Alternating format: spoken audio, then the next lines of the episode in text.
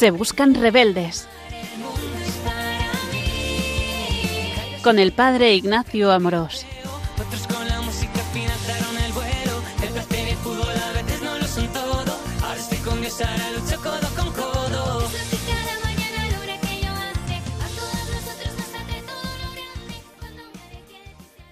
Un cordial saludo a todos los oyentes de Radio María. Soy el Padre Ignacio Amorós.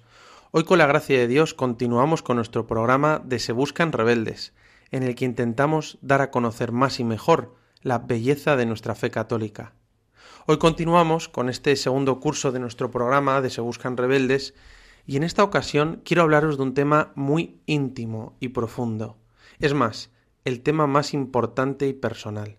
Os quiero hablar del misterio de Dios, del cual participamos desde el bautismo, y en el que nos introduce la liturgia de la Iglesia. Por eso te invito a escuchar este programa con detenimiento y serenidad. Hoy es un programa especial, porque vamos a hablar de algo muy íntimo, muy personal. Vamos a revelar el secreto de Dios. Y por eso quiero comenzar con una pregunta. ¿Conoces el secreto más íntimo de Dios? ¿Alguna vez has oído hablar de que Dios está enamorado? Vamos a descubrir el misterio de Dios. Nosotros como cristianos seguimos a Jesucristo, nuestro Dios y Salvador, y Jesús es el amor de nuestras vidas.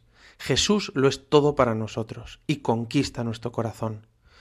A mí me gusta mucho cómo lo expresaba Madre Teresa de Calcuta, que decía, Jesús es mi todo en todo.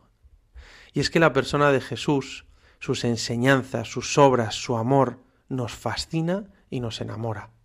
Queremos conocer cada día más a Jesús, para así amarle más y mejor. Y una forma concreta para conocer a Jesucristo es leer su vida, especialmente a través del Evangelio, para así contemplar su vida y sus palabras, lo que nos enseñó Jesús, toda esa maravilla de sabiduría que ha cambiado el mundo y trajo el amor de Dios a los hombres. Hoy nos podríamos preguntar si de verdad conocemos realmente a Jesús. Porque cuando conocemos a una persona, especialmente a las personas que más queremos, conocemos las realidades más importantes de su vida. Si nos preguntaran por el marido, la mujer, los padres, los hijos, un buen amigo, una, una buena amiga, sabríamos contestar a las preguntas esenciales de su vida. Seguro que sí. Quién es, dónde vive, a qué se dedica, cuáles fueron los momentos más tristes y alegres de su vida, cuáles son sus ilusiones, sus miedos, sus deseos. ¿Y con Jesús pasaría lo mismo? Vamos a hacer una prueba rápida, para no dejarnos eh, simplemente en evidencia, sino para suscitar nuestro deseo por conocer más a Jesucristo. Vamos a lanzar algunas preguntas para conocer más a Jesús. Primero, ¿Sabrías decir dónde vivía Jesús durante su vida pública? ¿Cuál era su casa? Una pregunta cotidiana y que la contesta el Evangelio. Segunda pregunta. ¿Cuál fue el momento de oración mística más importante de la vida de Jesús? ¿Con quién hablaba y de qué conversaba? Importante. Tercero, ¿sabes si Jesús cantaba? ¿Sabrías decir, según los Evangelios, cuándo cantó Jesús ¿Y qué cantó? Interesante. Cuarta pregunta.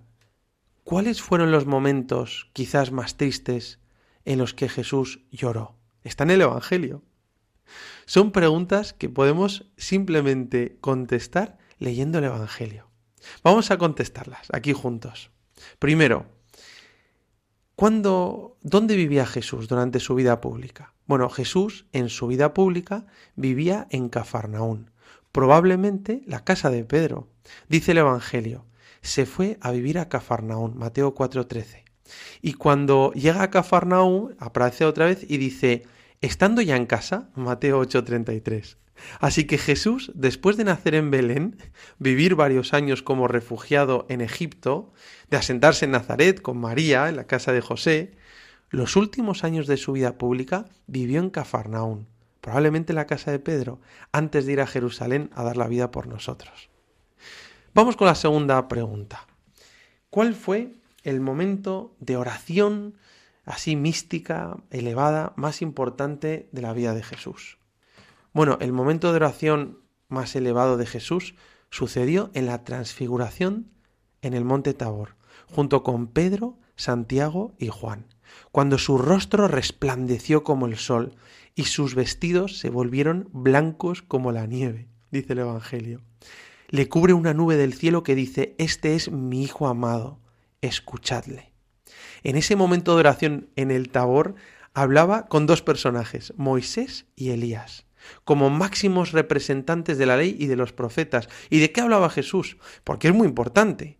Dice el Evangelio, hablaban de la salida, éxodo, utiliza esa palabra. Hablaban de la salida, éxodo, de Jesús que iba a cumplirse en Jerusalén. Lucas 9:31. Es decir, hablaban de la pasión, muerte y resurrección que iba a acontecer en unos breves momentos, días, en Jerusalén. El momento central de la historia. Y es importante saber de qué hablaba Jesús en el momento más importante de oración de su vida, con quién hablaba y de qué hablaba. Hablaba de ese momento, de la pasión, de la muerte y de su resurrección, de ese éxodo de Jesús, de ese éxodo al Padre. Tercera pregunta, hemos dicho si sabes si Jesús cantaba y qué cantó. Bueno, sabemos por los evangelios que Jesús cantó al menos una vez en la última cena. Y cantó los conocidos como los cantos del Jalel. Dice el Evangelio, Marcos 14, 26, dice, después de cantar el himno, salieron hacia el huerto de los olivos. Qué hermoso sería escuchar a Jesús cantar, ¿verdad? Qué maravilla. Y cuarta pregunta. ¿Cuáles fueron los momentos más tristes en los que Jesús lloró? Bueno, los momentos de mayor tristeza o dolor de la vida de Jesús, y más en concreto en los que Jesús lloró, son tres. Jesús lloró tres veces, que recojan los evangelios. Jesús lloró ante la muerte de su amigo Lázaro, está en Juan 11, antes de su entrada triunfal en Jerusalén ante la negativa de los hombres de acoger el amor de Dios, Lucas 19, y finalmente Jesús lloró en el huerto de los olivos, en su agonía en Getsemaní, cuando sudó gotas de sangre, y su alma estaba triste hasta la muerte. Mateo 26, 38. Y dice la carta a los obreros que Jesús dirigió durante su vida terrena súplicas y plegarias, con fuertes gritos y lágrimas, a aquel que podía salvarlo de la muerte, y fue escuchado por su humilde sumisión. Hebreos 5, 7. Estos son algunos momentos importantes de la vida de Jesús y que nos revelan en alguna medida quién es Jesús. Conocemos dónde vivía, conocemos cuál fue su momento de oración más elevado, si cantaba y que cantó, los momentos en los que lloró, y vamos conociendo cosas de Jesús. Pero hay una situación de la vida de Jesús que me gusta especialmente y me parece significativa. Y por eso nos podemos preguntar, ¿cuál fue el momento más feliz de la vida de Jesús? ¿Cuándo Jesús estuvo más contento y experimentó mayor gloria, alegría? Porque ese momento tiene que ser realmente importante y revelador, porque nos dará a conocer qué alegraba el corazón de Jesús, qué revela Jesús cuando explota de alegría su corazón. Eso mismo sucede con cualquiera de nosotros. Cuando estamos muy contentos y alegres, generalmente queremos compartir esa alegría con los demás. Recuerdo que cuando era más joven, una vez estaba con un amigo mío, con el que tenía mucha confianza, y nos encontrábamos en un evento con más gente. Me tomó del brazo y me apartó un lugar más allá, un poquito más lejos, para contarme algo. Mi amigo estaba radiante de alegría. Se percibía que quería contarme como el motivo de ese gozo, el motivo por el que estaba tan contento. Y entonces me dijo, quiero contarte algo que me hace muy feliz. Es algo bueno, muy íntimo, pero a la vez tan personal que, que me hace sentir vulnerable. Aún así, quiero compartir con alguien esta alegría. Y es que estoy enamorado de una chica y he empezado a salir. No se lo he dicho a nadie, pero estoy tan contento y emocionado que quería contárselo a un amigo. Y tiene que ser un amigo porque me hace sentir vulnerable. Bueno, este amigo mío estaba tan contento y exultante de gozo que quería contármelo. Necesitaba compartirlo. Era su secreto, algo íntimo, que no podía contar a cualquiera, porque se trataba de algo personal que le hacía sentirse vulnerable. Por eso quiso hacerme partícipe de su alegría y tuvo la confianza de contarme su secreto, yo que era su amigo. Y es que estaba enamorado de una mujer estupenda. Bueno, en la vida de Jesús, hay un momento de particular gozo, en el que explota de alegría, de una manera mucho más fuerte y significativa, porque Jesús es Dios. Podríamos decir que el momento más feliz de la vida de Jesús es, ¿sabrías decirlo? Si yo te preguntara ahora, ¿cuál fue el momento más feliz de la vida de Jesús? Bueno, pues lo podríamos decir. Y es cuando regresan los 72 discípulos de la misión. Jesús está tan contento que dice el Evangelio, exultando de gozo en el Espíritu, Lucas 10, 21, que es la forma bíblica más grande de expresar que Jesús estaba lleno de alegría. No, la Biblia te lo dice así, exultando de gozo y en el Espíritu, en el Espíritu Santo, o sea, explotaba de alegría. Aparece ahí. Es la misma forma que aparece en el Magnífica de la Virgen María, que después de compartir la alegría de Jesús con su prima Isabel, que canta y se pone a cantar de lo contenta que está y dice, proclama mi alma la grandeza del Señor y se alegra mi espíritu en Dios mi Salvador. Alegrarse y llenarse de gozo en el espíritu es la manera de expresar en la Biblia la máxima alegría y felicidad. Por tanto, el momento más feliz de la vida de Jesús viene narrado en el capítulo 10 de Lucas y en el capítulo 11 de Mateo. Jesús envía a los 72 discípulos a la misión para prepararle el camino y anunciarles la paz y la llegada del reino de Dios. Y cuando regresan los discípulos de la misión, los 72, le cuentan a Jesús llenos de alegría, que sanan a los enfermos y que hasta los demonios se les someten en su nombre. Y Jesús les dice, he visto a Satanás caer del cielo como un rayo, pero no os alegréis de que los espíritus os sometan, alegraos más bien de que vuestros nombres están inscritos en el cielo.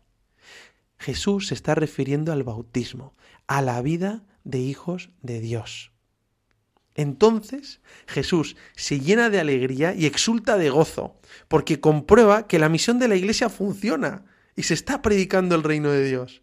La mayor alegría de Jesús es la misión, la evangelización, y Jesús está tan contento que dice la Biblia. Lucas exultando de gozo en el Espíritu, dijo, Yo te alabo, Padre, Señor del cielo y de la tierra, porque has ocultado estas cosas a los sabios y entendidos, y se las has revelado a los sencillos. Sí, Padre, porque así te ha parecido bien. Todo me lo ha entregado mi Padre, y nadie conoce quién es el Hijo sino el Padre, ni quién es el Padre sino el Hijo, y aquel a quien el Hijo se lo quiera revelar. Jesús está tan contento y lleno de gozo que revela su secreto más íntimo, y es que está enamorado del Padre y dice con gozo, yo te alabo Padre, sí Padre, todo me lo ha entregado a mi Padre y nadie conoce quién es el Hijo sino el Padre y el Padre y el Padre. Jesús se pone a hablar del Padre abiertamente, revelando lo más íntimo de Dios, su secreto. Así lo decía San Pablo, 1 Corintios 2.10, lo más íntimo de Dios. Jesús da a conocer a sus amigos, que los tiene ahí, a sus discípulos, que el Padre le ama y que él ama al Padre, que el amor entre el Padre y el Hijo Jesús está enamorado. Y está enamorado del Padre y ama al Padre. Es la primera vez que Jesús habla de forma tan clara y abierta del Padre y del amor que se tienen. Jesús comparte su alegría de enamorado con sus discípulos de confianza, con sus amigos. Ya no os llamo siervos, os llamo amigos. Y es que está enamorado del Padre. Y de esta forma empieza a desvelar el secreto más íntimo de Dios, la Santísima Trinidad. Y sigue diciendo Jesús, Bienaventurados los ojos que ven lo que estáis viendo. Pues os aseguro que muchos profetas y reyes quisieron ver lo que vosotros estáis viendo y no lo vieron, y oír lo que estáis oyendo y no lo oyeron. Es decir, estad contentos, les dice, porque estáis viendo el misterio de la Santísima Trinidad, el secreto de Dios, un misterio de amor que nadie se hubiera jamás imaginado. Un Dios que es amor en esencia. Como dice la primera carta de San Juan, Dios es amor. Sí, estad felices, les diría, porque muchos profetas y reyes, Elías, el rey David, Jeremías, todos ellos quisieron ver este misterio y no lo vieron, y oír hablar de este secreto de Dios y no lo oyeron. Jesús está revelando el misterio de la Trinidad, el nombre íntimo de Dios es Trinidad. Y es un misterio de amor tan grande que sobrepasa todo entendimiento. Nadie se hubiera imaginado un Dios tan bueno, tan grande, y un Dios que es amor en esencia. Jesús tenía que revelarnos este misterio. Y por eso el secreto más íntimo de Dios es la Santísima Trinidad. Pero ahí no termina la historia. Jesús, la noche antes de dar la vida en la cruz, celebró una cena pascual muy especial e íntima con sus amigos de confianza. Y les dice a sus discípulos, a los apóstoles, ya no os llamo siervos, os llamo amigos. A Jesús le queda poco para estar con los suyos y les tiene que contar muchas cosas. El corazón le palpita con fuerza y los ama hasta el extremo. Y es en esa última cena, con sus amigos de confianza, con sus amigos más íntimos, en la que Jesús les empieza a hablar del Padre abiertamente. Le queda poco tiempo. Tiene el corazón a flor de piel, explota el pecho de amor y tiene que contarles más sobre este misterio. Y les habla abiertamente del Padre. Dice Jesús, en la casa de mi Padre hay muchas moradas. El que me ha visto a mí ha visto al Padre. El Padre que está en mí realiza sus obras. Yo estoy en el Padre y el Padre en mí, porque yo voy al Padre para que el Padre sea glorificado en el Hijo. El Padre, el Padre, el Padre. Jesús les está revelando al Padre su amor por el Padre y el amor del Padre por él. Y continúa revelando su secreto más íntimo. No le queda mucho tiempo y le revela el amor del Padre al Hijo y del Hijo al Padre, que es el Espíritu Santo, el amor de Dios en persona, el amor entre el Padre y el Hijo. Y dice Jesús y sigue diciendo, yo rogaré al Padre y os dará otro paráclito, el Espíritu de la verdad que el mundo no conoce. Ese día conoceréis que yo estoy en el Padre y vosotros en mí y yo en vosotros. El que me ama será amado por mi Padre y yo le amaré y yo mismo me manifestaré a él. Es un misterio de amor tan grande que a Jesús le palpita el corazón con fuerza y quiere compartir su secreto de amor con sus amigos. Y continúa diciendo Jesús, está en la última cena, le queda poco, pero tiene que revelarle su secreto. Y dice Jesús, si alguno me ama, guardará mi palabra y mi Padre le amará y vendremos a Él y haremos morada en Él. El Paráclito, el Espíritu Santo que el Padre os enviará en mi nombre, os lo enseñará todo. Padre, Hijo, Espíritu Santo. Jesús habla con pasión del Padre, del Espíritu, del Paráclito, del Consolador. Y el Padre y el Hijo y el Hijo y el Padre y el Espíritu del Padre y del Hijo y... No hay mejor forma de expresar humanamente que Dios es amor que el Padre ama al Hijo, que el Hijo ama al Padre y que es amor entre el Padre y el Hijo, ese amor entre el Padre y el Hijo es otra persona, el Espíritu Santo. Sí, Dios es amor y quiere compartir su secreto más íntimo con nosotros, pero no solo como un mero conocimiento intelectual, sino que quiere que participemos de ese amor entre el Padre y el Hijo, entre el Hijo y el Padre, que es el Espíritu Santo. Por eso, el fin de la vida cristiana es la participación de la vida intratrinitaria. Es participar de esa vida de amor entre el Padre y el Hijo, y el Hijo y el Padre en el Espíritu Santo. Participar del amor y la felicidad del mismo Dios. Es esa bomba de amor y felicidad que es Dios en esencia, quiere compartirla con nosotros, que participemos de ella. Y dice Jesús, y haremos morada en él. Así de bueno y de grande es nuestro Dios. Este Dios Trinidad que nos ha revelado Jesucristo, que es todo amor y que quiere hacernos participar de su vida divina de amor. Jesús, en la última cena, les da a conocer a sus amigos más íntimos, de todas las formas posibles, su secreto más íntimo, y es que está enamorado del Padre, que el Padre le ama. Y ese amor entre el Padre y el Hijo, su amor, es el Espíritu Santo, el amor de Dios en persona. Este es el misterio central de nuestra fe, la Santísima Trinidad, el secreto íntimo de Dios. Y es importante conocer que Dios no son dos personas, ni una persona, sino que Dios es Padre, Hijo y Espíritu Santo. Tres personas distintas, tres personas divinas y un solo Dios verdadero. Este es el misterio central de nuestra fe porque viene a decir que Dios es amor. Es la mejor forma que tenemos de expresar que Dios es amor. Y Jesús lo hace contándonos que está enamorado del Padre, su secreto, nos habla de su amor, que es el Padre. y ese amor entre el Padre y el Hijo es otra persona, que es el Espíritu Santo. Es un misterio tan grande que supera toda capacidad e imaginación humana.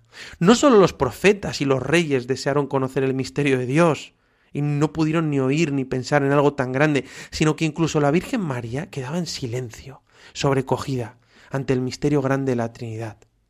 Cuando Jesús tuvo doce años, recuerda, subieron al templo de Jerusalén para celebrar la fiesta de la Pascua, y al regresar el niño Jesús se quedó en Jerusalén sin que lo advirtieran sus padres. Después de recorrer María y José parte del camino sin encontrarlo, volvieron a Jerusalén en su busca. Conoces este episodio, ¿verdad? El niño Jesús perdido y hallado en el templo. ¿Cómo sería la preocupación y la angustia de San José y de la Virgen María? Habían perdido al niño Dios. ¿Cuál sería su aflicción esos tres días sin Jesús? Y entonces, ¿qué hacen María y José? Fueron al templo como última opción porque ahí está Dios, la presencia de Dios, para encontrar a Jesús. Y es ahí donde le encuentran en medio de los doctores, escuchándoles y preguntándoles. Y quedaban maravillados de su sabiduría, dice el Evangelio. Entonces María, su madre, le dice, Hijo, ¿por qué nos has hecho esto? Tu padre y yo te buscábamos angustiados. Y Jesús miraría a su madre con cariño y ternura y le dijo, ¿por qué me buscabais? ¿No sabíais que es necesario que yo esté en las cosas de mi Padre, es la primera vez que el Hijo de Dios, el Verbo eterno, pronuncia la palabra Padre. Y se comienza a desvelar el misterio más íntimo de Dios. Jesús niño habla del Padre. Es un misterio tan grande y sublime que ni la Virgen María podría llegar a comprender completamente y quedaba en silencio, recogida, fascinada ante el misterio que se le desvelaba ante sus ojos. Y dice el Evangelio, María guardaba todas estas cosas y las meditaba en su corazón. Hasta la Virgen María, la Inmaculada, la Madre de Dios, queda en un silencio adorador ante el Padre ante el misterio del Dios Trinidad que se comenzaba a revelar ante su inmaculado corazón. Y es que Dios es amor. María se queda sin palabras ante los dos grandes misterios de nuestra fe. María se queda sin palabras ante la encarnación, cuando Jesús nace en Belén y los pastores vienen a adorarle. Dice el Evangelio, María guardaba todas estas cosas y las meditaba en su corazón. Mateo 2.19. Es el misterio de un Dios tan loco de amor que se hace hombre. El Todopoderoso se hace, se hace, limitado. El infinito finito. El impasible pasible. Dios se hace hombre. Ante el misterio del Padre, de la Trinidad, y ante el misterio de la Encarnación, la Virgen María se queda en silencio, ponderando lo que ha visto y oído, y lo guarda en su corazón. Este es el misterio de la Santísima Trinidad el secreto íntimo de Dios, el misterio central de nuestra fe. Un Dios amor, Padre, Hijo y Espíritu Santo, que deja sin palabras hasta la Santísima Virgen María, la Madre de Dios, la Inmaculada. Un misterio de amor que los profetas y los reyes no pudieron ver ni oír. En cambio, a nosotros nos ha sido revelado por Jesucristo, pero no simplemente como un conocimiento intelectual, sino como una revelación que nos introduce en la vida de Dios. Es decir, Dios quiere hacernos participar de su bomba de amor y felicidad que es la Trinidad, para que seamos felices y tengamos una vida plena y eterna. Por eso, la finalidad de la vida cristiana como hemos dicho, es la participación de la vida intratrinitaria de Dios. Eso significa que nuestro fin es que, habiendo conocido el secreto más íntimo de Dios, participemos de su vida íntima de amor entre el Padre, el Hijo y el Espíritu Santo. Solo podemos conocer al Padre por Jesús, que es el revelador del Padre. Y solo podemos participar de ese amor entre el Padre y el Hijo en el Espíritu Santo, que nos diviniza e interioriza en nosotros el misterio de la Trinidad, por el Padre y el Hijo que nos lo envían. De ahí que la tradición cristiana siempre ha enseñado la inhabitación de la Santísima Trinidad en el alma en gracia, que recibimos en el bautismo. Jesús dijo, Si alguno me ama, guardará mi palabra, y mi Padre lo amará, y vendremos a él y haremos morada en él. Juan 14, 23. y haremos morada en él, Padre, Hijo y Espíritu Santo. Dios está presente en nuestra alma con sus actos de conocimiento y amor y lleva a la divinización del hombre. Nos hace partícipes de la naturaleza divina, partícipes de la vida trinitaria. ¿Y cómo afecta el misterio de la Santísima Trinidad mi vida concreta? Pues cuando uno se da cuenta de la riqueza de este misterio tan grande en el que participamos, sucede que te recogerás muchas veces en tu interior para ser consciente que Dios habita en ti, que tienes el cielo dentro de ti. Dice Jesús en el Evangelio, Regnum Dei intra vos est. El reino de Dios está dentro de vosotros. Y seremos conscientes de la dignidad tan grande que tenemos por ser hijos de Dios partícipes de la naturaleza divina. Y así llevaremos y nos comportaremos como es esa dignidad de hijos de Dios. Y con nuestra vida intentaremos dar gloria a Dios tres veces santo, santo, santo, santo, Padre, Hijo, Espíritu Santo. El amor incondicional de Dios Padre por ti, revelado en la cruz y resurrección de Jesucristo y comunicado por el Espíritu, será el fundamento de tu humilde autoestima cristiana el mejor fundamento de nuestra vida es que somos amados incondicionalmente y misericordiosamente por Dios. Somos hijos de Dios.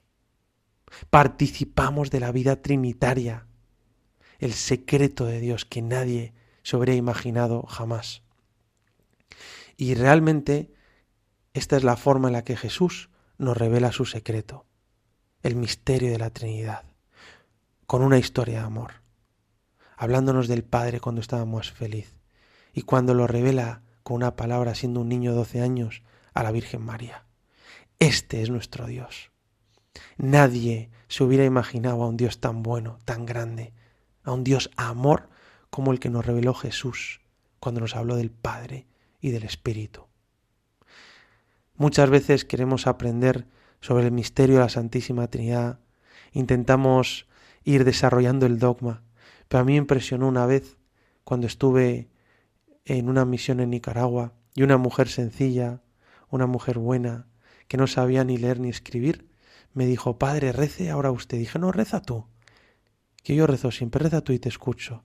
Y ella empezó a decir, bueno, rezamos a Dios Padre Creador, a Dios Hijo Salvador, Jesucristo, al Espíritu Santo que nos santifica, a nuestro único Dios que nos ama, y empezaba a tratar a las tres personas divinas con naturalidad.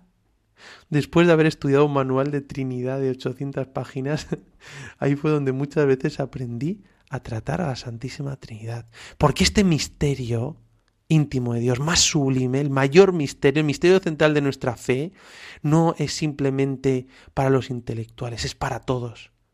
Porque nos lo ha revelado Jesucristo. Ha querido contarnos que estaba enamorado del Padre. Y creer en Dios, que es uno en esencia y trino en personas, es lo más razonable. Es una verdad que supera la razón humana, pero no es irracional, porque si Dios es amor, lo más razonable es pensar que hay una relación entre personas. Para que sea una relación de amor, tiene que haber dos personas, el amante y el amado. Pues en Dios, para que sea amor, tiene que haber una persona que es el amante, otra persona el amado y otra persona el amor.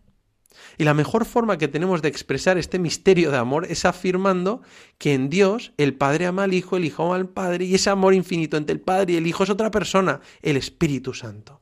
Es la analogía del amor, de la que tanto escribió Hugo de San Víctor. Sí, porque Dios es amor en sí mismo.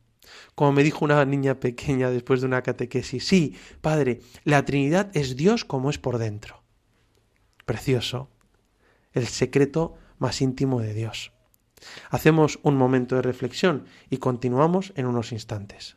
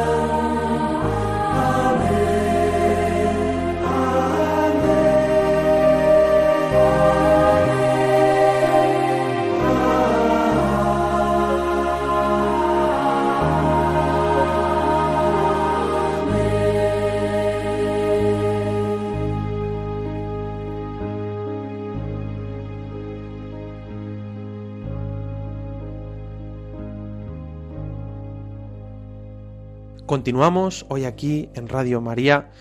Hoy estamos desvelando y revelando el secreto más íntimo de Dios, la Santísima Trinidad. Y es que Jesús nos desvela que está enamorado del Padre. Nos habla del Padre y del Espíritu Santo. Y nos dice que Dios es amor. Y estamos también reflexionando sobre esto, porque estamos llamados a participar del misterio trinitario del misterio del amor entre el Padre y el Hijo, el Hijo y el Padre, y ese amor que es el Espíritu Santo. Para explicar que Dios es uno en esencia y trino en personas, se puede acudir a una analogía. Por ejemplo, San Juan Bautista es el hijo de Isabel y Zacarías, es el primo de Jesús, el sobrino de María, el amigo de Andrés. Es el mismo, solo cambia la relación, dependiendo de si es hijo, primo, sobrino o amigo pero es la misma persona, solo cambia la relación. Bueno, salvando la distancia, lo podríamos decir con cualquier persona, ¿no? Que una persona puede ser abuelo eh, de sus nietos, padre de sus hijos, hijo de su padre, mucha, y amigo de sus amigos, eh, marido. Lo único que cambia es la relación, ¿no? Bueno, salvando las distancias, algo similar sucede en Dios, que como enseñó San Agustín, y decía, en Dios todo es uno, salvo donde hay relación de oposición. Lo escriben de Trinitate. In divinis omnia sunt unum, ubi non obviat relationis oppositio. En Dios todo es uno, salvo donde hay relación de oposición. Es decir, en Dios todo es uno y solo en la medida de la relación subsisten tres personas distintas. Las personas en Dios son relaciones subsistentes. Es decir, lo único que cambia es la relación. Que el Padre es el Padre del Hijo, el Hijo es el Hijo del Padre, y luego la relación entre el Padre y el Hijo, que es el Espíritu Santo.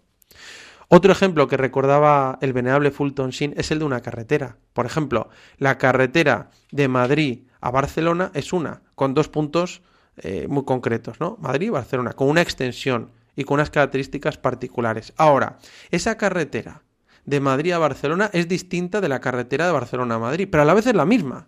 Solo cambia la relación de si una es de Madrid a Barcelona y la otra es de Barcelona a Madrid. Una carretera con dos relaciones distintas. Bueno, como veis, ya empezamos a complicarnos para intentar explicar este misterio de amor. Pero nos divertimos y lo hacemos porque queremos conocer cuanto más a Dios. Como con los niños de catequesis a veces se utiliza otras analogías para explicar la Trinidad, como un trébol de tres hojas, que es una hoja y a la vez tres, o el ejemplo de tres velas que se juntan en la llama, son tres velas pero una sola llama de fuego que da luz, o el de un triángulo que visto desde lejos es uno y visto desde cerca son tres esquinas o puntas, en el fondo nos viene a recordar que este misterio de Dios nos sobrepasa. En Dios todo es uno, salvo donde hay relación de oposición. La unidad está en la naturaleza, la naturaleza divina, y la distinción en las personas, en las relaciones. Los padres de la Iglesia y la teología universal utilizan y han utilizado la analogía psicológica como camino en el que entretejer la doctrina trinitaria. Y se refieren al alma humana, a la analogía del espíritu humano y las potencias espirituales del hombre. Por ejemplo, como lo escribió Gregorio de Nisa en la Gran Catequesis, Dios no carece de inteligencia, tiene un logos. Dios se conoce a sí mismo de forma perfecta. Sabemos que ese conocimiento que Dios tiene a sí mismo es perfecto y es una representación viva de sí mismo.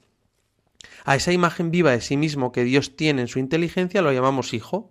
Dios hijo es el pensamiento vivo y eterno que Dios tiene de sí mismo. Tanto el pensador como el pensado están dentro de la misma naturaleza. Solo hay un Dios, pero dos personas. Pero esto no termina aquí. Dios Padre y Dios Hijo tienen una capacidad infinita de amar al otro. Y de esta forma hay una corriente de amor divino entre estas dos personas divinas. Es un amor tan perfecto que es un amor vivo, que llamamos Espíritu Santo la tercera persona de la Santísima Trinidad. Es el amor personificado, el amor de Dios en persona. Esta es la vida íntima de Dios. Un Dios que conoce, el Dios conocido y el Dios que ama y es amado. Tres personas divinas iguales entre sí, que poseen la misma naturaleza divina. Así aparece, como hemos rezado siempre en el credo niceno-constantinopolitano que afirma que Jesucristo, el Hijo, es de la misma naturaleza del Padre y utiliza la palabra en griego homousios, de la misma naturaleza, de la misma sustancia.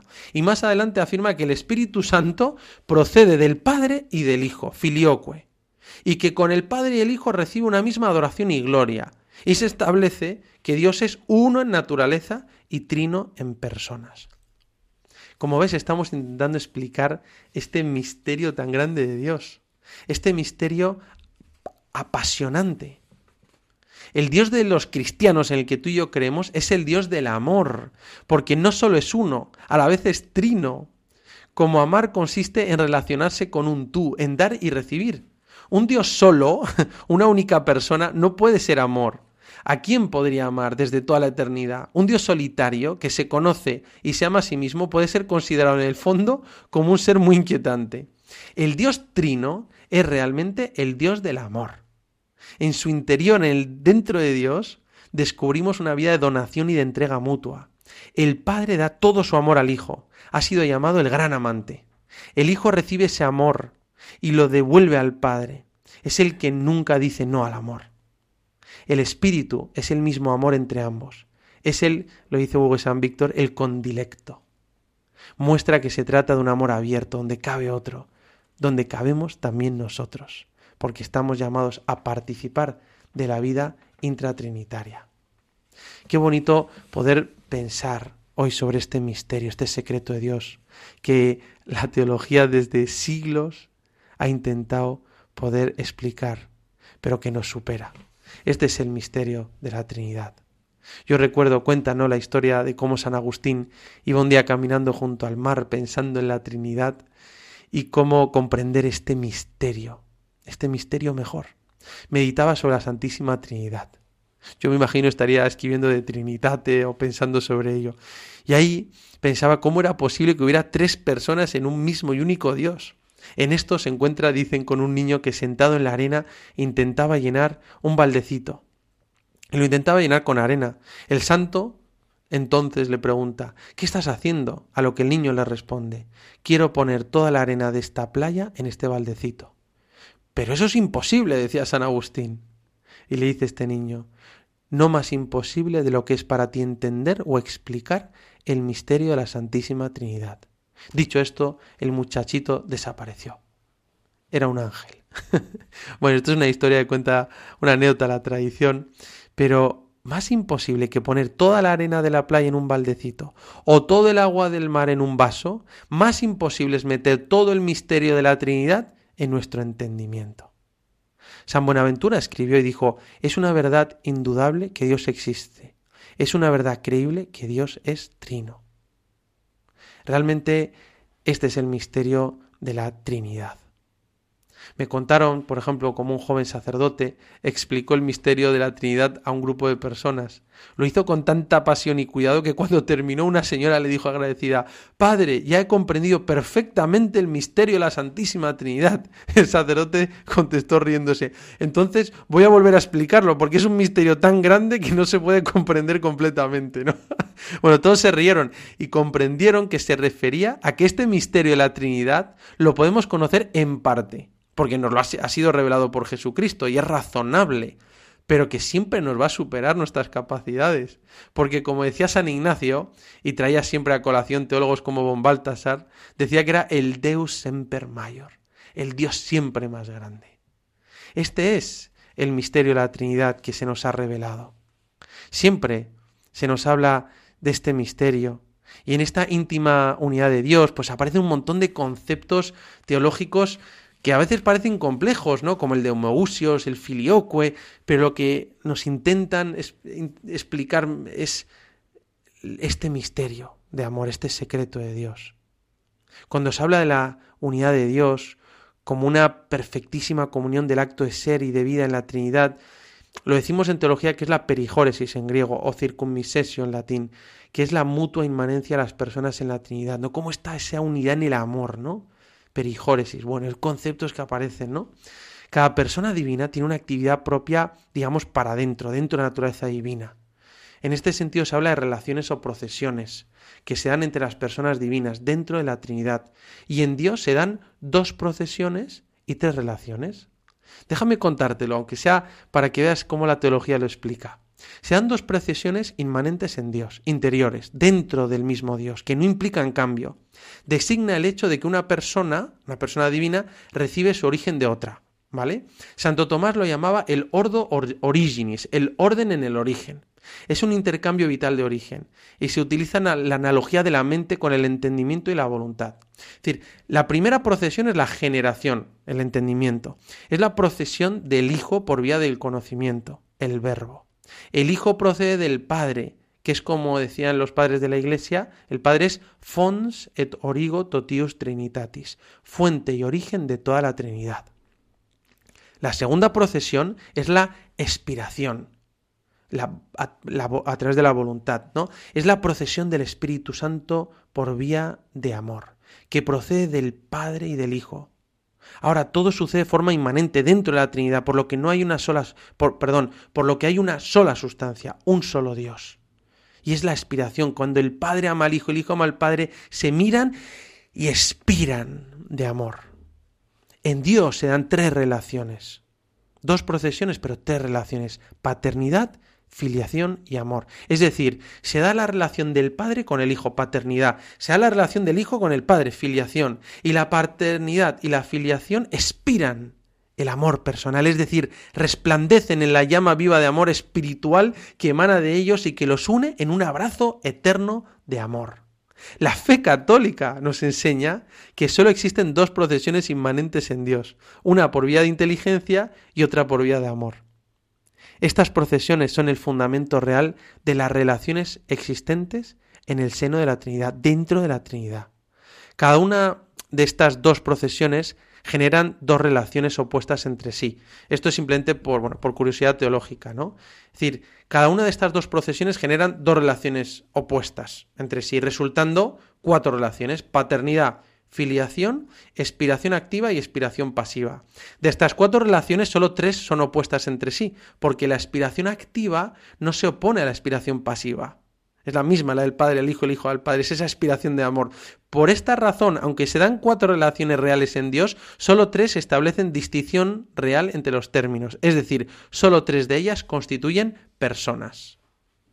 En el fondo, lo que estamos intentando explicar, lo mejor que podemos, es este secreto de amor que Jesús nos reveló. Como decía San Anselmo y San Buenaventura, nosotros pues con la teología, con la formación, con la doctrina, queremos conocer mejor a Dios. Se dice que la teología es fides quarens intellectum per amorem, la fe que busca entender por amor. Queremos conocer más a Dios para amarle más. Ahora, es un misterio que significa que podemos conocer algo si se nos revela, pero que nos supera la razón. es un misterio. Dios lo quiere revelar, pero nos supera y por tanto siempre permanece el misterio. El entendimiento humano no puede abarcarlo por completo, porque si comprehendus non es Deus, como decía San Agustín, si lo comprendes no es Dios, porque Dios es mucho más de lo que podemos conocer. Este es el misterio de la Santísima Trinidad. Nadie se hubiera imaginado a un Dios tan bueno, a un Dios tan grande, a un Dios que es amor en esencia. En el fondo esto lo que nos habla es de la revelación. La revelación es la automanifestación y autocomunicación de Dios a los hombres. Nosotros podemos conocer cosas de Dios a través de la naturaleza, por analogía. Así lo dice el libro de la sabiduría y la carta a los romanos. Y conocemos, pues si vemos la creación, y que hay orden, vemos que hay inteligibilidad y que tiene que haber una inteligencia ordenadora y creadora. Y así Dios va revelando cosas, pero luego viene Jesús y se revela en toda su profundidad. En el fondo, si tú quieres conocer a una persona, pues por ejemplo puedes eh, leer sobre esa persona, preguntarle a otros sobre esa persona, meterte en sus redes sociales, no sé, y vas conociendo cosas de esa persona. Pero imagínate que un día esa persona viene a ti se sienta a tu lado, os tomáis algo juntos y esa misma persona te cuenta quién es. Te cuenta de dónde viene, dónde vive, qué ha pasado en su vida. E incluso te empieza a contar sus secretos más íntimos. Te cuenta sus miedos, sus sentimientos, sus pasiones, sus anhelos, sus deseos, sus amores más íntimos. Y entonces puedes conocer mucho más de esa persona. Ese es Jesús, el revelador del Padre. Revelación plena, que lleva plenitud. Y Jesús no solo nos cuenta cosas que podríamos saber por la creación, sino que Jesús nos revela el secreto más íntimo de Dios, lo que jamás hubiéramos conocido si Jesús no hubiera venido. Este es el misterio trinitario. Fulton Sheen decía, hablaba de que la revelación, de la revelación, y se refería a ella como la invasión divina. No tanto que nosotros buscamos a Dios, que lo hacemos, sino mucho más que Dios sale en busca del hombre y le quiere hacer compartir sus amores, sus secretos. Y en el fondo esta es la vida cristiana, la vida de oración, que si haces silencio y rezas todos los días, Dios no solo te va a ayudar en cosas concretas, no solo te va a decir cosas para tu vida, sino que va a empezar a revelarte sus secretos. Y sus secretos te transforman. Y sus secretos te hacen participar de su vida divina, de su vida de amor. Este es nuestro Dios. Y en el fondo es lo que hacemos todos los días cuando nos santiguamos y hacemos la señal de la cruz. Este es el signo por excelencia del cristiano, la señal de la cruz. Fíjate que podría ser la estrella de David, el buen pastor, el resucitado, pero no. El signo del cristiano es el signo de la cruz. Y en primer lugar, porque nos recuerda, y puedes hacer el signo de la cruz, que Dios es un padre, y te toca poner la mano en la frente, un padre que ama a un hijo, bajas la mano, un hijo que ama a un padre, y ese amor entre el padre y el hijo y cruzas entre los hombros, es el Espíritu Santo. Dios es un padre que ama un hijo, un hijo que ama un padre, y ese amor entre los dos es el Espíritu Santo. Recordamos que nuestro amor, eh, que nuestro Dios es amor. Recordamos que nuestro Dios es Trinidad y que además nos quiere hacer participar de ese amor trinitario. Y además cuando hacemos la señal de la cruz, recordamos cuál es nuestro valor, cuál es nuestra dignidad de hijos de Dios que nos ganó Jesucristo en la cruz. Y es que valemos toda la sangre de Cristo en la cruz. Y cada vez que hacemos la señal de la cruz, estamos recordando nuestra dignidad y nuestro valor como hijos de Dios. Y finalmente cuando hacemos la señal de la cruz, recordamos para qué nos levantamos de la cama cada mañana, cuál es nuestro propósito. Y es conocer a Dios, amar a Dios y servirle con toda nuestra vida. Conocer a, los demás, amar a los demás y servirles con toda nuestra vida. Y vamos haciendo la señal de la cruz. Conocer en la cabeza, amar en el corazón y servir en los hombros. Este es el misterio de la Trinidad. Este es el misterio de Dios. Así siempre nos lo ha revelado la Iglesia.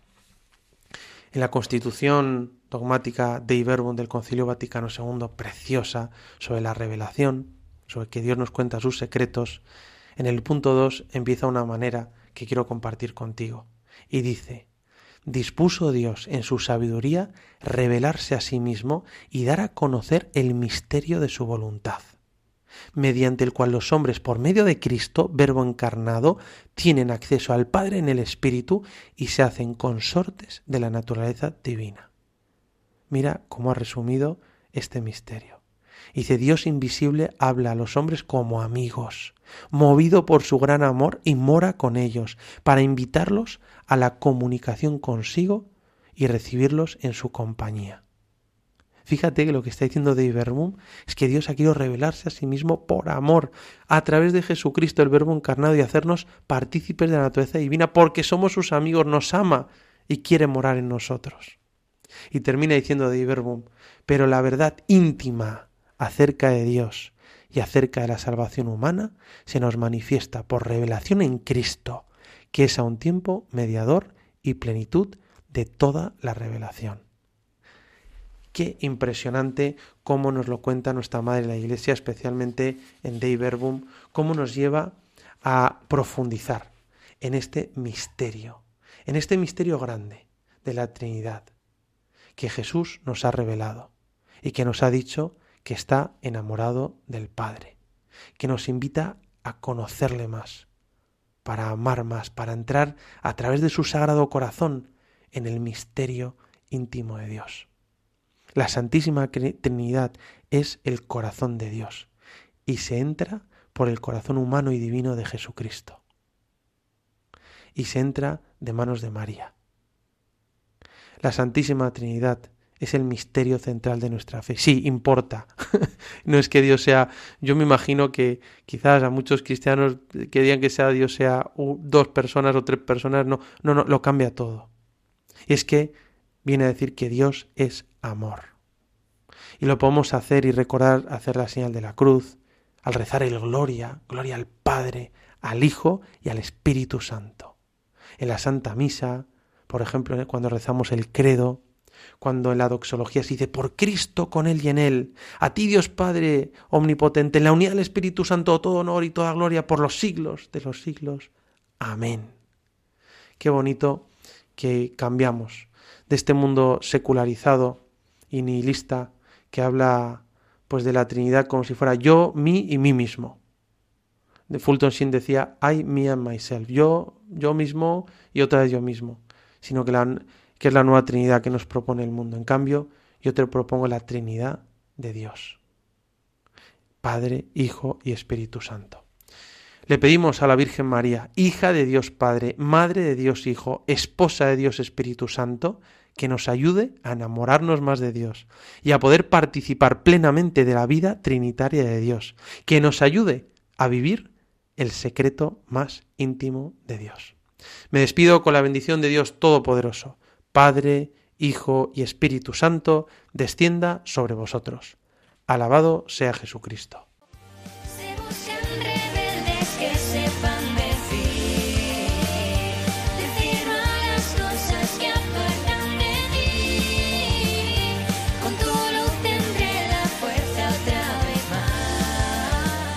Se buscan rebeldes.